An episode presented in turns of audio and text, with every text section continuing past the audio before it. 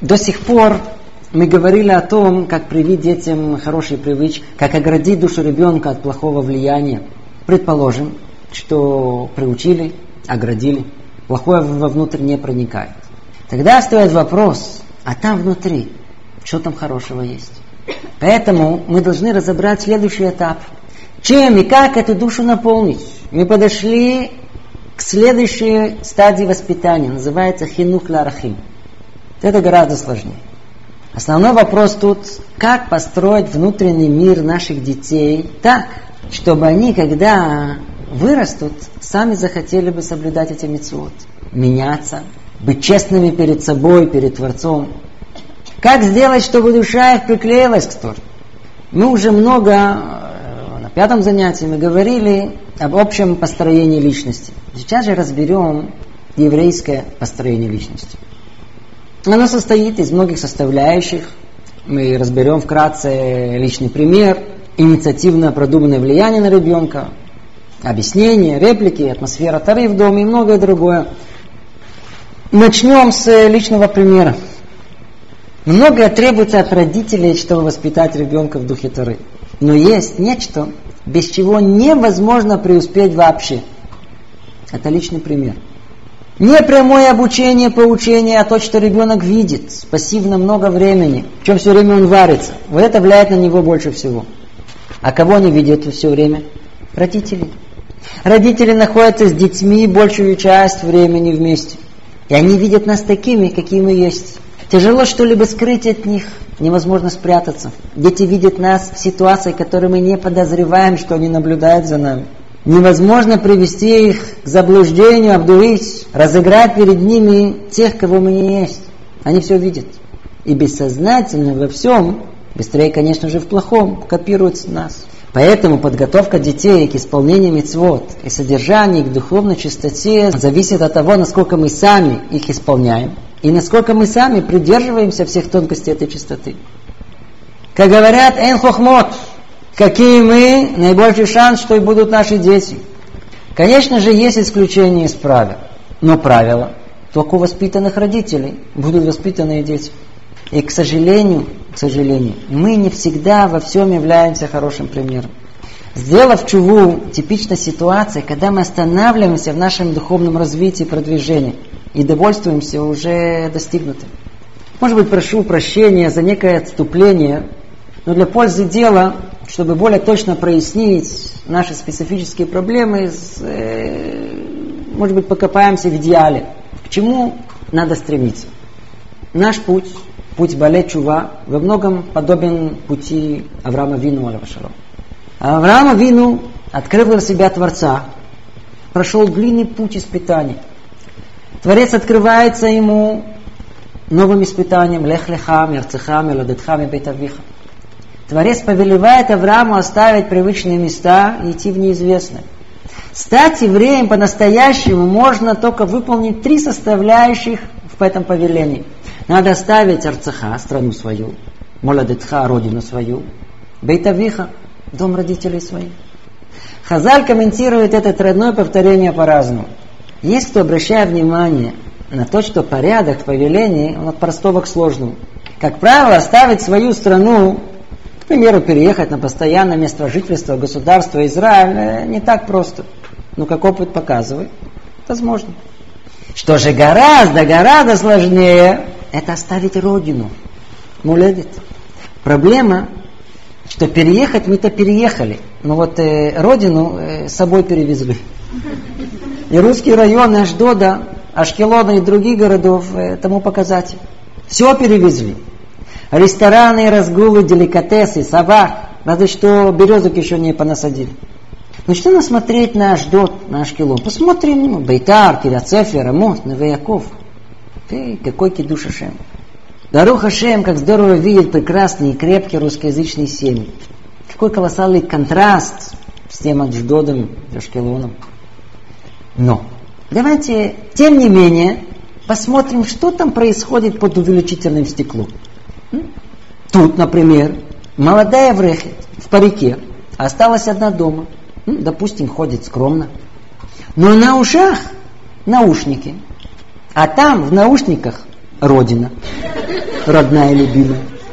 Поп-рок, певица, ублажает ее слух, забыть не может. В другом доме все яркие представители русской литературы тут же на одной полке старой с пророками, все, достойно умещается, нет проблем. В другом месте Аврех в шляпе с пейсами со своим восьмилетним сыном живо обсуждает чемпионат мира по футболу. Динамо, Спартак, папа забыть не может. Ай-яй-яй. Хотеть быть и время, а? Тора повелевает родину, бывшую, оставить нам. Совсем-совсем. Илех лихам и маладетха. Но дальше идет третье повеление. Надо покинуть дом родителей своих. Естественно, не имеет Тора в виду убежать от родителей, ведь наоборот, у нас есть повеление их уважать.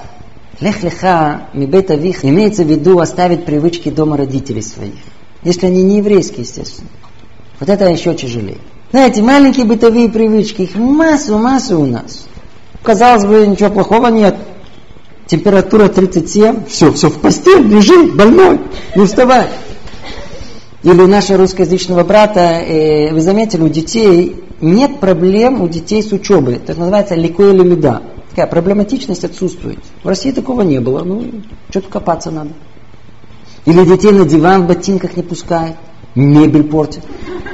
Или детей на такими полуголыми разденут, жарко. Рубашечку запачкает. Иди, иди, раздевайся. Нашего брата всякое что можно встретить. Если вы обратили внимание, то эти три составляющие, Эрец, Моледет и Бета Виха, они составляют как бы три плоскости человеческого существования. Мы в одно и то же время живем как бы в трех разных плоскостях, ощущая при этом три разные потребности. Как то? Интеллектуальную, эмоциональную, физиологическую. Это все, что есть в человеке. А требование Творца от Авраама в виду оставить все на всех этих трех плоскостях. Оставить страну, ее законы, географию, все, что связано с нашей интеллектуальной деятельностью родиной, которая она у нас в эмоциях, привычками дома родителей, которые близки к нашей физиологической части. То есть обращается Творец к Аврааму Авину и ко всем нам. Хотите быть евреями, избранные всех народов мира? Оставьте все, что связано с этими народами мира. Не их мировоззрение, не их культура, не их привычки, все это нам неприемлемо. У нас все должно быть только по-еврейски. А как известно, оригинальная еврейская история и только Тора. Поэтому прежде чем требовать что-либо от наших детей, нужно начать с требования к нам самим. Живем ли мы всецело жизнью Торы? Кстати, дети нам в этом могут помочь. Не входя в эту огромную мировоззренческую тему, скажем только в одном слове, Творец дал родителям невоспитанных детей, чтобы через их воспитание они воспитали самих себя. Ну, это отдельная тема. Итак, хотим или нет – если мы желаем что-либо воспитать в своих детях, мы должны быть им примером. Хотим, чтобы сын учил Тору, он должен видеть отца, корпящим над Торой. Идти спать с образом отца, который использует все свое время свободное на изучение Торы. А если скажете, что папа все время работает и делает все, чтобы сын мог учился, то, как сказал Раби Микоц, когда такой сын вырастет, он тоже будет делать все возможное, чтобы его сын учился, а он будет работать. Если мы хотим, чтобы дети были спокойными, надо научиться владеть собой, спокойно разговаривать и реагировать на бытовые события. Хотите ребенка с хорошими качествами, мы должны поменять самих себя. Папа не встает на молитву, ребенок не будет вставать тоже. Папа пропускает ман шма, также и сын его будет относиться к этому. И как дети проницательно видят все, что по-настоящему волнует родителей. Если это деньги, то он будет мечтать только о деньгах не длинный список. И так же, как пример отца своему сыну, такое же влияние, даже в большей степени, влияние матери на своих дочерей. Дочери это мамина зеркало и рентген мамина копия. К примеру, мама говорит дочери, Ривкале, скажи браху благословения медленно и громко. Значит, что Ривкала отвечает, мам, а я хочу как ты, быстро и тихо. Они видят насквозь все видит, как мама простаивает у зеркала и наряжается перед выходом из дома. А вот по самому дому ходит неопрятно, а порой нескромно. Как же тогда мама обучит ее, что коль вода батмелых пнима, пнима? Ведь так дочь уже 8-9 лет захочет сама охуться. Не пнима, охуться. А как мама относится к покупкам? К парику, к каблукам? М? Не пилите по-живому. Но что поделать? Ведь именно это создает представление дочери о скромности. А как мама относится к папе, а? К его таре, к учебе сыновей. М? Знаете, недавно слышал одну маму в разговоре с подругой. До сих пор не могу успокоиться. Она делилась своими мыслями о своем сыне в присутствии его и остальных детей. Знаете, так с улыбкой она говорит, ой, он у меня одну Тору учит. Поступил в Ишива Ктана. Наруба такой. Знаете, однобокий такой растет. А? Слышите? Это, как сказать, он только чистым воздухом дышит. Несчастный. Ну, бедненький. Ничего отравленного не ест. Ну, у такой мамы дети будут ценить Тору? Подведем краткий итог. Основная сила влияния на детей зависит от того, насколько родители духовно ценимы в глазах своих детей. И насколько сами родители, личности способны влиять на других и сами являться примером. Вот это важно. И еще есть очень, очень важное пожелание всем нам – вы можете услышать об этом порой целую лекцию. Мы, родители, должны научиться не видеть воспитание в том времени, которое мы уделяем детям, пропавшее время, не видеть в этом обузу. Дети это не помеха в жизни. Отдельно отдельная тема. Кстати, даже ее не будем. Но надеюсь, что это останется у нас, в нашем сознании. Безусловно, личное влияние очень доминантно в построении личности ребенка. Его можно назвать пассивный фундамент всего воспитания. Но это не само воспитание. От нас, еврейских родителей, требуется гораздо больше. Требуется то, чему, к сожалению, мы не привычны, и этому, увы, не обучены. Воспитывать детей, а не реагировать на них. Воспитывать детей, а не реагировать на них. Большинство родителей, как правило, заняты в основном своими проблемами. Поэтому они всего лишь реагируют на уже происходящее с детьми. Получили плохую оценку или записку от учителей, отругали их. Нашалили, наказали. Оценка хорошая, похвалили. И тому подобное. И это нужно. Но это не воспитание. Для духовного воспитания ребенка требуется родительская инициатива. Надо в явной, открытой форме стараться продуманно влиять на детей. Надо активно проявлять постоянную инициативу, чтобы в доме тема воспитания детей находилась в центре родительского внимания. В идеале родители должны установить себе постоянное время, чтобы обсуждать и разрабатывать план активных действий. Как бы родительский педсовет. Кто что берет на себя, в какой последовательности, как долго, когда пересматриваем этот подход, от родителей требуется много усилий.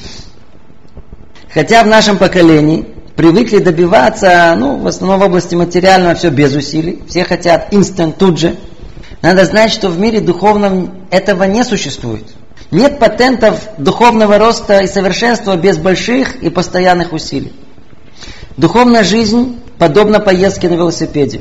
Когда тяжело, ну, признак, что поднимаемся, идем в гору. Когда легко, значит летим по спуску вниз. Когда ничего не делаем, падаем. Надо делать усилия. То есть надо приучать ребенка самому делать усилия. И родителям требуется много усилий, чтобы воспитать ребенка. Ну, давайте только разберем, какие именно усилия мы должны делать поподробнее. И снова скажем, к сожалению, всего тут не упомянем. Для начала объясним сам принцип активного воспитания. Начнем с того, чтобы много ожидаем от наших детей, что они это уже откуда-то знают или сами догадались, но при этом никогда им, как положено, на их уровне это не объясняли. Дети не знают того, чего мы от них хотим. Например, когда ребенок говорит э, лошонара, мы на него кричим, лошонара нельзя. Но когда мы объяснили ребенку, почему лошонара запрещен, что такое лошонара? В чем его зло? К чему он приводит лошонара? Вот в этой точке находится большая разница между готовностью родителей реагировать на детей и их настоящим воспитанием. Тут надо покопаться. Объясним это еще на одном примере. Мы, конечно же, хотим, чтобы дети выросли с ощущением, что Творец управляет этим миром. Но что мы для этого делаем? Само по себе ребенку это не придет. Рассказывают, что думаю, это был Раби Хескель Левинштейн, он давал своим детям по 10 огород, мелкую монетку, если они приведут ему ашгох. То есть наблюдение из жизни, где особенно ярко проявляется присутствие и управление Творца этим миром. Ашгаха мы называем это. Мы спешили на хорошее дело выполнить миссу, и как раз автобус подъехал. Ой, не поверите, только утром жаловался, что не могу найти одного человека, в обед тут же встретил его. И таких примеров десятки могут быть за день. Мы их замечаем. Мы должны жить с ощущением, что Творец управляет этим миром. Но для этого надо в этом тренироваться. Этому детей надо обучать. И так во всем. Конечно же, можно заставить ребенка декларировать Беркат Амазон, поправлять, наказывать. Но это не хинух. Хинух, воспитание, это объяснить ребенку, что когда мы получаем подарок от кого-то, ну, неужели мы не поблагодарим его? Как же не скажем спасибо Творцу, который дал нам эту пищу, дал Тору, дал жизнь, дал эту землю, душа Тарец. И не надо никаких глубоких э, комментариев, объяснений. Только то, что ребенок может понять. Но только поймите, все на своем тут уровне. Естественно, что речь не идет ни о двухлетнем, ни трехлетнем ребенке. Ему надо просто сказать, с ним надо просто заучить и ничего ему не объяснять. Когда он чуть-чуть подрастет, 4-5 лет, объяснить ему минимум. Когда у него уже будет 6-7 лет, 8 лет, об этом речь идет, надо объяснять детям. И этому надо уделять время, порой много времени. Подумать, как говорить с ребенком, какой образный пример можно привести, найти подходящий рассказ. Вот это есть воспитание. То есть духовное воспитание – это объяснение, ведущее к заинтересованности ребенка, к его желанию искать и исполнять самому волю Творца. Слышите?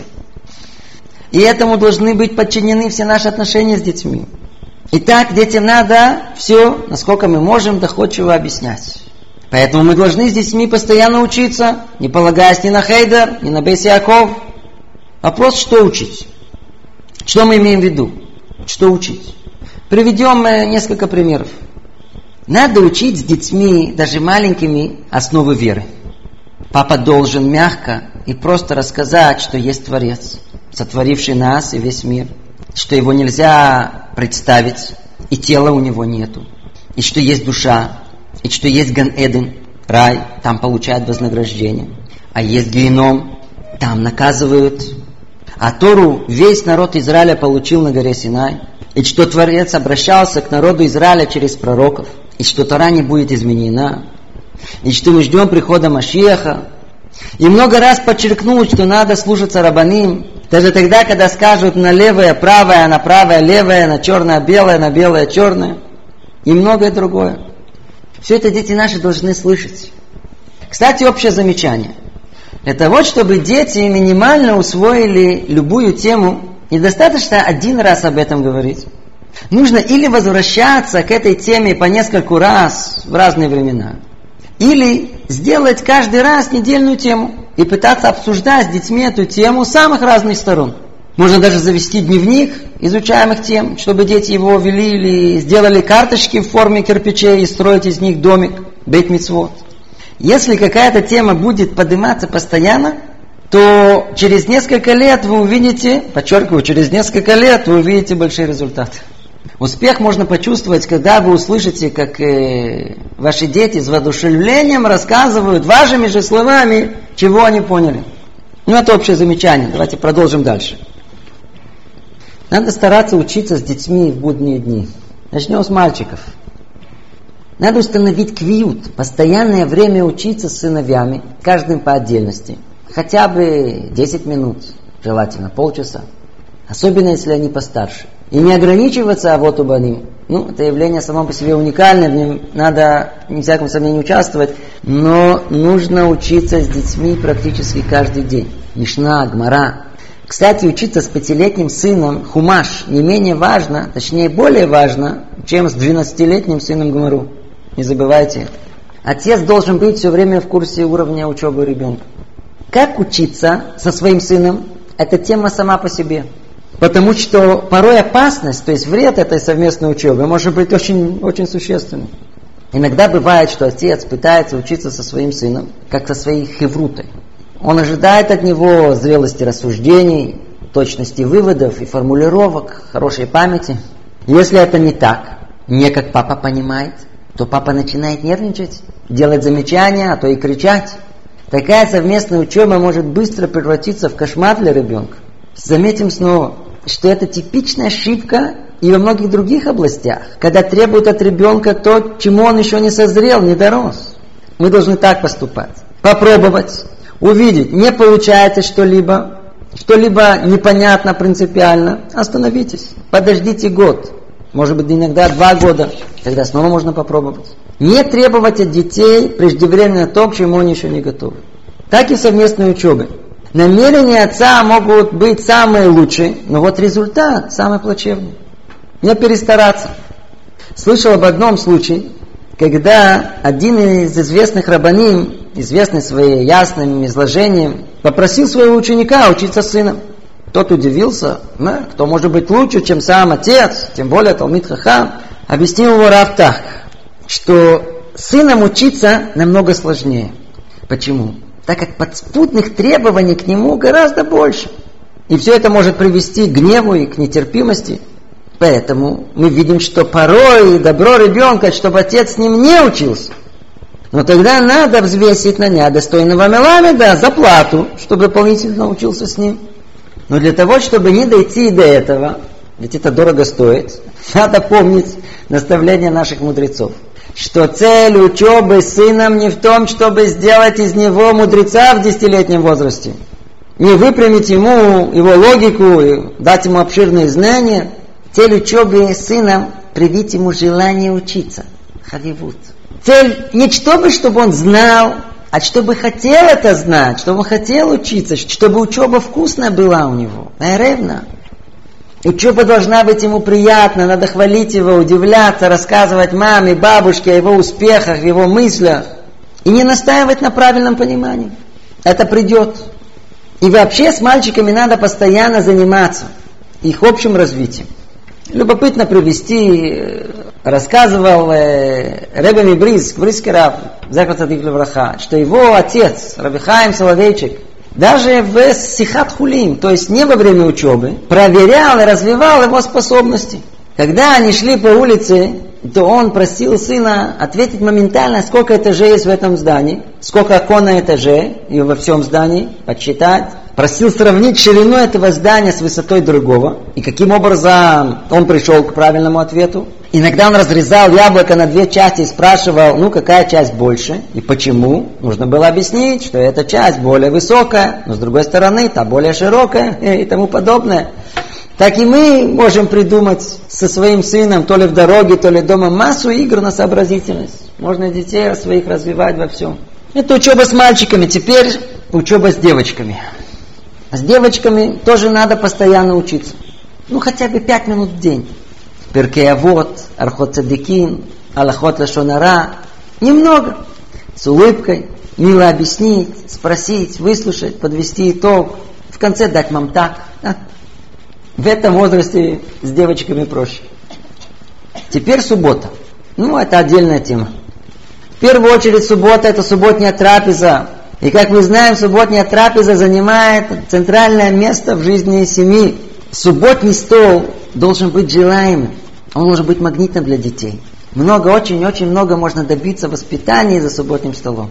Там есть возможность развития в детях хороших качеств, медота вот, показать им и подчеркивать, как высоко и ценимо умение уступать, как важно качество милосердия, помощи друзьям, уважение родителям, почитание субботы, ну, длинный список. Все это влияет и приближает сердце ребенка к служению Творцу. Но, но, но, чтобы это осуществить, субботу надо готовить. И скажем в связи с этим, по-видимому, самое важное замечание – в книге Рав Кафмана «Лев Авот Альбаним» он пишет, что слышал однажды, между прочим, от одного из Гдолей Талмеде Хахамим, что он уделяет много времени подготовке самых разных комментариев, сипури, машалим, которые подойдут к субботнему столу, чем ребенка можно завлечь. И вот добавил он при этом, и мы это выделим и подчеркнем. И сказал он так, Если моя жена рабанит, уделяет так много времени, чтобы подготовить субботу, чтобы она была вкусная, была красивая, готовить все деликатесы, то я не только могу, но я должен уделить время духовной стороне трапезы. Вот с этой точки понимания начинается совершенно другой шаббат в нашем доме. Не сытно скучная, то ли пустая, то ли напряженная атмосфера в субботу, а суббота полная радости и духовной содержательности. Но для этого папа должен подготовить субботу. Папа. Не только что микровытаргу, но и то, что дети от него услышат. Не дрошалам данит, не то, что ему кажется, если он уже понимает, то и дети должны понимать. А сипур, вор, дроша на языке простом, доступно для детей. Изложить простые мысли о Парашат Шавуа короткими предложениями. Или разобрать одну субботнюю Аллаху. Или Аллаха Палашонара, Кибут АВМ, Аламидот. Есть так много сейчас книжечек с картинками. Да. Кстати, хороший совет. Использовать субботний стол, чтобы исправить, точнее отреагировать правильно на происходящее за прошедшую неделю. К примеру, если вы видите, что дети много ссорятся, то рассказать им субботу, сипурим, из которых ясно и понятно, какой вред эти ссоры могут привнести. Вы увидели, что дети завидуют? Ну, рассказать о том, что есть кина, что есть зависть, к чему она ведет. Проблемы с Дерехерец. Рассказать о Дерехерец. И не забывать, что результат вы увидите только после многих лет усилий. Теперь, что еще мы в субботу должны? Мы должны не только рассказывать, мы должны их еще и спрашивать, что они слышали. Пусть расскажут, что учили в школе, в садике. Терпеливо дожидаться, пока они ответят. С большим оживлением и интересом. Слушать их, смотреть им в лицо, прислушиваться к каждому слову, не есть при этом. Можно устраивать им викторины, они проходят просто на ура. Соревнования между детьми, кто быстрее ответит. Очень-очень важно соблюсти духовную атмосферу за субботним столом чтобы были Деврей Тора, чтобы были субботние песни, как много песни влияет на душу ребенка. Но помни при этом, что хотя мудрецы предупреждали, что праздные разговоры, сихаптыла, не должна быть частью субботы, важно не броситься в другую крайность. Дети не могут говорить Деврей Тора все время. Поэтому Паским изначально разрешают детям Деврей Холь, то есть праздный детский разговор. Это их природа, и не надо это подавлять. А заодно, давайте предупредим, что суббота это время не столь простое для детей и для родителей. У родителей непростая задача. С одной стороны, от них требуется много мудрости и терпения, чтобы привить детям привычку сидеть за субботним столом. А с другой стороны, согласно возрасту и темперамента ребенка, нужно давать ему оставить этот стол. Пусть покрутится, пусть поиграется, потом вернется назад. Не так просто. И вообще есть опасность превратить субботний день, день прекрасный, в день ужасов. Есть дети, для которых суббота самый тяжелый день недели. Смотрите, в субботу устраивает им недельный экзамен, как положено. От начала до конца, с оценкой. За субботним столом нужно сидеть тихо, спокойно. Там э, взрослые обсуждают очень важные темы, в которых э, дети не понимают ни одного слова, но сидеть надо спокойно. Не ерзай, шулхан шаббат. До чего то дотронулся? Мукцы, нельзя! Чего-то не то. Бойрер, и ваши. Днем родители хотят отдохнуть. Шекет. Смотрите, суббота может превратиться в кошмар. А потом удивляемся, почему ребенок не любит царицу субботы. Кстати, то же самое с синагогой. Маленьких детей туда лучше не приводить. пить И не кричать там на них. Так же, как суббота, так и наши праздники – нет времени на подробное объяснение, но в одном слове. Когда приближается праздник, нужно подготовиться к нему из, э, со стороны духовного влияния на детей. Не поменять главное и второстепенное. Лагба Омер – это не день костра. Песах – это не месяц уборки. Шавуот – не день украшений, молочных деликатесов и брызгания воды. Сукот – это не только постройка суки и тому подобное. Надо подготовиться к тому, как передать детям настоящее содержание праздника, как создать духовную атмосферу праздника. Ну, тут, естественно, много-много деталей. Список, чему нам, родителям, надо обучать своих детей, длинный. Всего не упомянешь. Но вот тема, которую нельзя обойти. Мы не можем пройти мимо еще одного повеления, которому мы должны обучать своих детей. Таки авеем. Как-то в процессе балагана воспитания мы это забываем, куда-то это выпало. Но без этого у нас не будет авторитета, не будет тех самых орудий труда воспитания, тех элементарных рычагов влияния на наших детей. Мы не разбираем, что родители и дети не должны быть друзьями. Это вообще не позволяет воспитанию а с другой стороны не должны быть диктаторами в доме. Об этом мы уже подробно говорили раньше. Речь у нас идет о мецве кибутавы. Напомним себе, что эта мецва появляется в Асерета Диброд. В первой части мецвод бен адам ламаком. То есть в той части тех пяти мецвод, которые касаются отношений между человеком и Творцом. Говорил Рафринденер, что ребенок, уважая родителей, привыкает и к власти Творца в его жизни. Когда он без понимания подчиняется воле родителей, также без понимания будет выполнять и митцвот Ашем, волю Творца. Ну, а потом поймет их, как понимают уже выросшие дети, чего от них хотели родители в их детстве. Есть много составляющих в этом сложном повелении Творца. Всего не упомянешь. Но на одном из них остановимся. Когда родитель входит в дом, дети должны встать. Слышали? Должны встать в полный рост. Это было принято не только когда Бет Мигдаш у нас существовал. Это повелевается второй сейчас. Конечно же, родители могут, э, леватер, могут э, им это простить. И тогда они не делают нарушение повеления Тары, когда не встают. Но даже после этого прощения невозможно себе представить, что ребенок, сын или дочь продолжает сидеть или лежать без движения и глазом не поведут, когда родители входят в дом. Какой же это отец? Какая мать? Что они могут передать и, могут, и как они могут повлиять на детей, если это есть отношение к ним. Но с другой стороны, не забудем, что мы должны себя вести таким образом, чтобы вызывать уважение в глазах детей. Тут же вспомним и мужей в глазах же жен, и наоборот. Помнил ваш громкий смех по поводу мужей. Папы, снова призываем вас ходить достойно одетыми по дому. Ведь всегда надо помнить, что невозможно уважать человека неуважительным. Человека, ведущего себя не так, как он это требует от остальных. Итак, надо вести себя уважительно и требовать от детей уважения. И тут важно э, предупредить, не перестараться. Не перестараться с требованиями уважать себя, не быть педантом. Надо это прививать детям э, постепенно. Вначале рассказать о митцве кибудаве, потом э, разобрать подробности этой митцвы. И только потом мама, подчеркиваю, мама, должна сказать детям, что когда папа заходит, надо встать, надо поздороваться. А с другой стороны, папа должен сказать им, что то же самое по отношению к маме. Ненавязчиво, как нечто собой разумеющееся. Тогда это входит в сердце, становится частью их. Ой, у нас тут еще длинный список, чего надо обучать и учить своих детей, не полагаясь ни на кого. Но, к сожалению, э, нужно перейти к следующей важной теме, которая, которая даже после всего, что мы тут сказали, можно назвать э, корнем всего духовного успеха. Эта тема привитие любви к Таре. Это самое сложное и важное. Как привить нашим детям любовь к Торе. Ведь это та сила, которая прилепит сердце ребенка к Торе.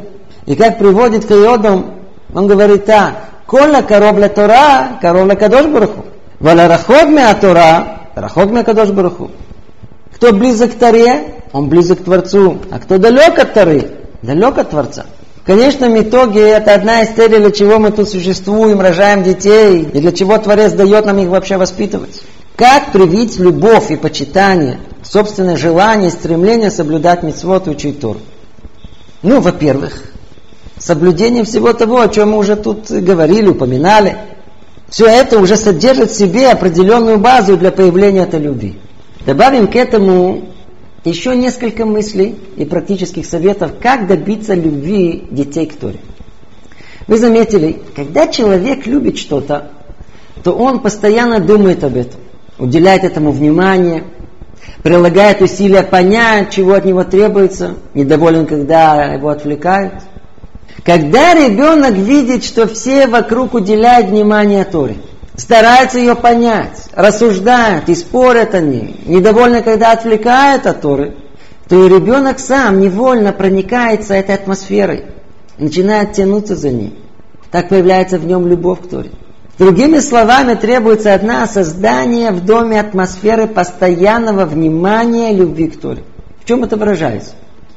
Крячма мы произносим слова Торы «Вадибар тембам вашивтеха бевесехо балехтеха вадерех» и должны говорить их.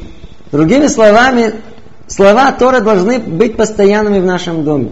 «Дибар тембам бет вемем» комментирует бет, это берешит, мем, это миматай. С этих слов берешит начинается письменная тара, миматай, мимем начинается устная тара. Дибар тебам, это должно быть содержание нашего дома. Должно стать привычным для отца говорить Диврей Тора, говорить Баливун со своим сыном. Рассказывать ему, что вы учили, на его уровне, чтобы он понял. Спросить его кушию, завязать спор. Чтобы даже Диврей Холь были связаны с Торой. Говорит Шла Кадош, что тахлит мецват прия урвия и мецват вышинанты. Конечная цель повеления иметь детей – это их обучение Торе. Нужно постоянно интересоваться с улыбкой, интересом. А что нового сын выучил в Торе? Какой-то пируш, свара, багмара, какая-то мемра, высказывание. И не как экзамен, а как нечто само собой разумеющееся, как что-то, что очень интересует родителей. Радоваться, удивляться. Когда мой что-то рассказывает истории, встать, подойти, поцеловать его. За обеденным столом упомянуть, что Янкел рассказал маме, что он учил в книге Иешуа. Мама может начать это как бы пересказывать и, и как бы забыла и спросит, Янкели, а я правильно говорю? А, напомни мне. В воздухе должен стоять интерес ко всему, что связано с второй. То же самое с дочерьми. Постоянно интересоваться тому, что они учат. Кстати, ответ, который вы получите, будет, как правило, э, -э мы сегодня Парашат Шаво не учили. Не поднимайте руки, попросите рассказать им э, другие Деврей Тора, что-то другое. Так дети со временем привыкнут, что мы действительно интересуемся всей Торой. И это нам важно по-настоящему. И тогда они проникнутся желанием внимательнее слушать уроки. И после этого делиться со своими родителями, что они слышали там. И еще. Дети должны слышать, что родители между собой говорят о чем-то, что связано с Торой. Родители сами этим интересуются, не только по отношению к детьми. Папа рассказывает маме какой-то интересный ворд, поднимает громко вопросы по Аллахе. Хорошая привычка в доме должна быть, чтобы жена спрашивала мужа, при дочерях, естественно, вопросы по Аллахе и тому подобное. Другими словами, правило такое. Привить нам самим, а через нас и детям говорить и слушать еврей Тура, Мусар в процессе простой бытовой жизни – Тара не должна находиться только в Бате Мидрашот и Бате Кнесиот, только в синагогах. Тара должна быть частью всей нашей жизни, как мы говорим в молитве, Балахтаха Бадераха, Бажав Баха Бакумеха. Дома, по дороге, вечером, утром. Это наш идеал. К этому мы должны стремиться. Интерес наш должен быть связан с Торой во всем. Нужно научиться болтать Деврей Тора. Это есть привитие любви к Торе. И есть много возможностей проявления этой любви в нашем доме кроме всего, что мы перечислили. Можно попробовать привязать все, что происходит с нами с другими, к мыслям о Торе, к мыслям о Творце, медот вот хороших качеств, ашгахата шем, сахар оныш, даже простые бытовые ситуации. Вы опоздали на автобус, и кто-то прождал вас 20 минут. Ну, обратитесь к детям, ну, что мы отсюда учим? Как важно всегда стараться пройти вовремя. Услышать, кто-то поднимает голос – Напомните себе вслух, а, надо говорить бенахат, надо говорить спокойно. Едете просто так в дороге, в автобусе, спросите, как эта темная, пахнущая водичка, топливо, как она может двигать автобусом? Вы находитесь на природе, обратите внимание детей, матову маасеха ашем, смотрите, какую удивительную природу Творец вокруг нас создал. И так во всем. И не только наши разговоры о Таре важны, важна наша реакция на Деврей. Какую степень важности среди других приоритетов жизни она занимает. Например, Хайм рассказывает что-то из Парашат Шаво. Раздается звонок. Конечно же, можно побежать и снять трубку. Ответь вы ответите. Но любовь к Торе потеряете. А если уж подняли, то скажите, прошу прощения, сын мой говорит Деврей Тора, я вам тут же перезвоню. Лейла попросила снять с полки Танах. Возьмите его в руки, поцелуйте. И передайте его с улыбкой своей дочери. И можете добавить, я счастлива, что могу участвовать в твоем изучении Торы. Жена Рабнисова Карелица, Рабанит Карелиц, рассказывала, каким путем их мама влияла на своих детей. Как правило, она ходила с украшением, цепочкой на шее. В день, когда сын учился не совсем хорошо, она снимала все украшения. Для тебя я ношу эти украшения. Или полдня не ела и не пила, когда слышала не очень хорошие новости о своих сыновьях. Какая огромная педагогическая мудрость есть в этом. Нет большего влияния, ведь ребенок сам видит и чувствует огорчение мамы.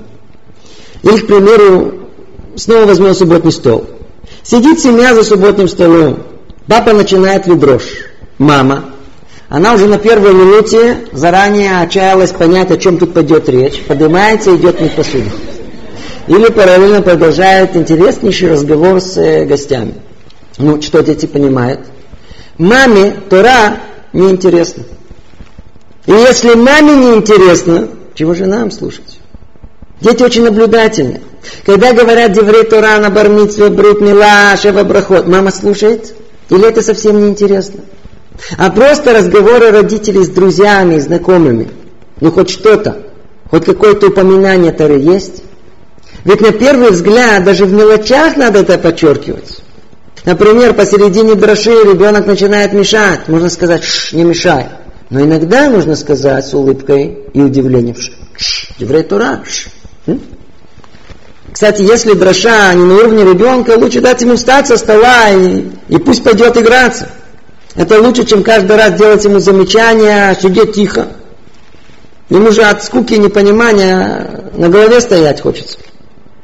Добавим ко всему сказанному, что наша любовь к Торе и отношение лахоль даваршабек душа проявляется не только в обучении, разговоре, реакции, но и в наказании.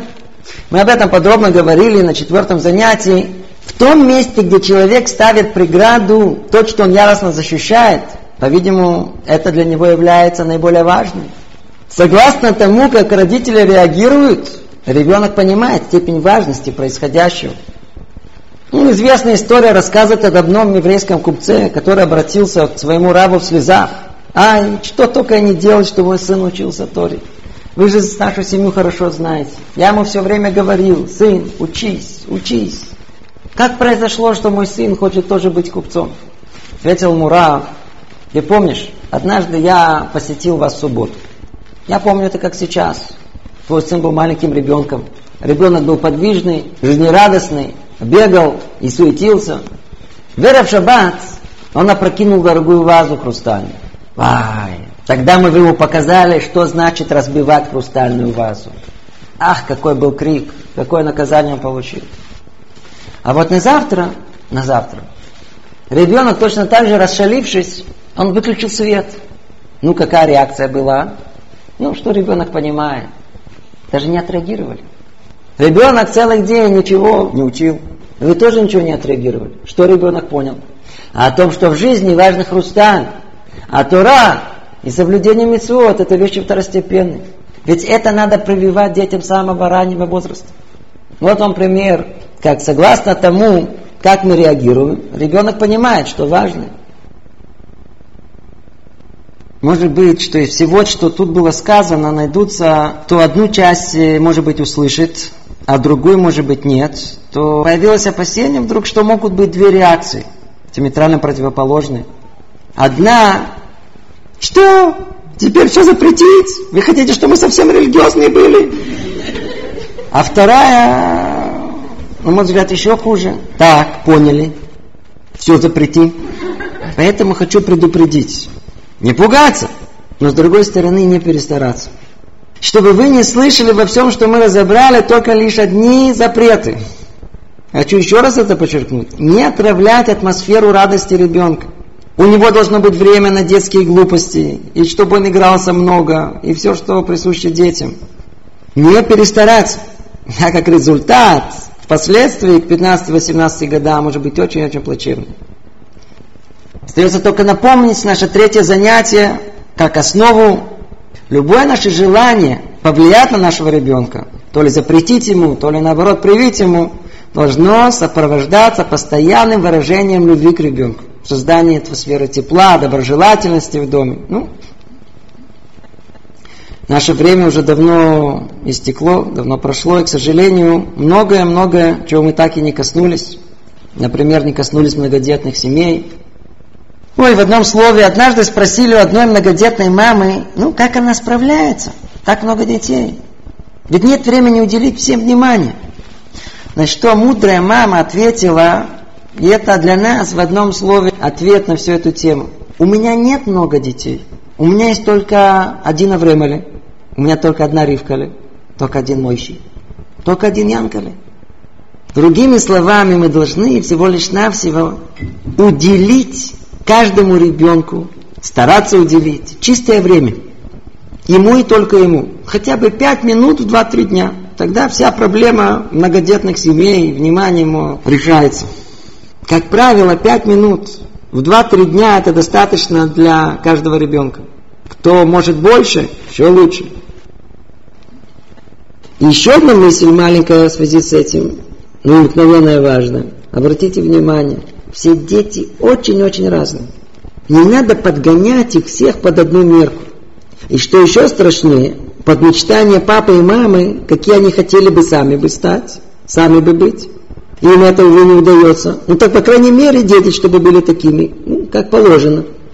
У каждого ребенка свой путь. И надо только проницательно следить за ним и помочь развить ему самого себя. Они не обязательно должны быть похожи на родителей. Ну, эта тема тоже очень важная, обширная, как многое другое, очень хорошо развита в лекциях Рава Якобсона. Надеюсь, что вы слушаете эти лекции. Еще нам не удалось поговорить о подрастающих детях в семьях Балячува. Ой-ой-ой. Тоже в одном слове. Картина. Родители тащат своих детей 14-15 лет в Ишивуктану, в Хейдер, Бейт Яков – они, кто в мини-бикини, кто с куку, кто с серьгой, они что-то сопротивляются. Это очень-очень тяжелая ситуация. По-видимому, лучше не заставлять их силой и не криками. Это только создает еще больше антагонизм, еще больше проявляет в них желание сделать наоборот. Не надо разбивать своими же руками эти тонкие отношения с детьми в самом тяжелом критическом для них возрасте. Лучше быть для них хорошим примером и сохранить при этом теплые дружественные отношения. И никогда их не прерывать. Вы должны всегда оставаться мамой с папой. Тогда есть шанс, что когда они вырастут к 23-25 годам, они могут к вам вернуться. И как опыт показывает, это часто случается. И как всегда, молитвы и слезы помогают. Прошу прощения, но все-таки еще одну тему ну, не могу обойти. Три минуты. Тема это, это Бет Яков и Хейдер. Ну, я вижу, что это всех волнует. Во-первых, типичная сцена. Свежий Бальчува, как тут принято сказать, Руси, по имени Рэб Александр, с счастливой такой улыбкой идет устраивать своего сына в Хейдер. Рэб Александр, как и многие другие, полагал, что там его ждут. Пришел, поговорил, а там ему ответили, «Э, нет места. Это не обязательно должно случиться, но это может случиться. Не отчаиваться. Не страшно к нам относятся с подозрением. И правильно делают. Ведь когда наш ребенок уже внутри, мы не совсем хотим, чтобы всякие разные туда попали. Поэтому не огорчайтесь, а всего лишь навсего готовьтесь. Теперь не приняли, что дальше? Нужен опытный человек для совета. И вообще надо советоваться с опытными людьми до того, как ребенка куда-то послать. Сделать максимальные усилия собрать об этом информацию. Если есть раб, естественно, спросить его, где что есть. И тогда получить рекомендацию, чтобы кто-то сделал предварительный звонок. И тогда идти устраивать своего сына, свою дочь. Не всегда это требуется. Из опыта мы знаем, что иногда это получается без этого. Но всегда лучше идти, когда у вас есть какая-то амнаца, какая-то рекомендация. И тогда вдруг окажется, что место есть. Кстати, не забыть. Есть кто по неосведомленности э, ходил устраивать своих детей 1 июля. Место учебы надо выяснять с Хануки, с Пурима пытаться записаться, и тогда есть шанс, что в Песаху вы услышите положительный ответ. Ведь список уже, в принципе, он уже закрыт к этому времени. Ну давайте вернемся к Рэбе Александру. Он не только полагал, что его детей ждут с распростертыми объятиями, он заодно полагал, что если он привел сына в Хейдер, а дочь в Бет Ну, этот свой долг в религиозном воспитании детей он выполнил. По-видимому, для Рэба Александра нужно снова все наши занятия пересказать, еще добавить. Все духовное воспитание ребенка на родителях. Все в доме. Все основное они получают дома. Это ответственность родителей. Ну а школа, Бейтяков, Хейдер, ну, молитесь, чтобы там ничего не испортили. Естественно, это в худшем случае. В лучшем там их могут построить. Но ответственность наша. Заодно в школе надо обратить внимание на окружение, надо проверять друзей, с кем дружить. Если есть плохое влияние, запретить эту дружбу, сделать это по-умному. Целая тема, друзья. И еще очень-очень важно ходить все время в э, папе в Хейдер, а маме в Бет Яков. Не говоря уже про родительские собрания. Поймите, в классах от 30 до 40 учеников может быть. Рэбе, учительница, не в состоянии следить и установить необходимый контакт со всеми. Ваши приходы раз, две, три недели заставляют их обратить внимание на вашего ребенка. А заодно вы поднимаете мотивацию ребенка к учебе, потому что он видит, как вам это важно, сколько усилий вы этому прикладываете. И при этом очень важно, очень-очень важно сотрудничество с Рэбе, с учительницей, быть в курсе всего происходящего в классе, Ой, а заодно мы должны жить жизнью реальной, а не идеализировать ее. Надо заранее быть готовы к тому, что может быть один год э, прекрасный, лучше быть не может. Ребенок Рэбе обожает, бежит в хейдер, а в другой разруха. Ребенок чего не хочет, не учиться, не ходить туда. Не пугаться. Многое можно перепринять, но, как правило, следующий год может исправить. Надо иногда просто переждать. И очень важно при этом не подрывать авторитет Рэбе или учительницы. И никогда в присутствии ребенка их не обсуждать. Можно все этим разрушить.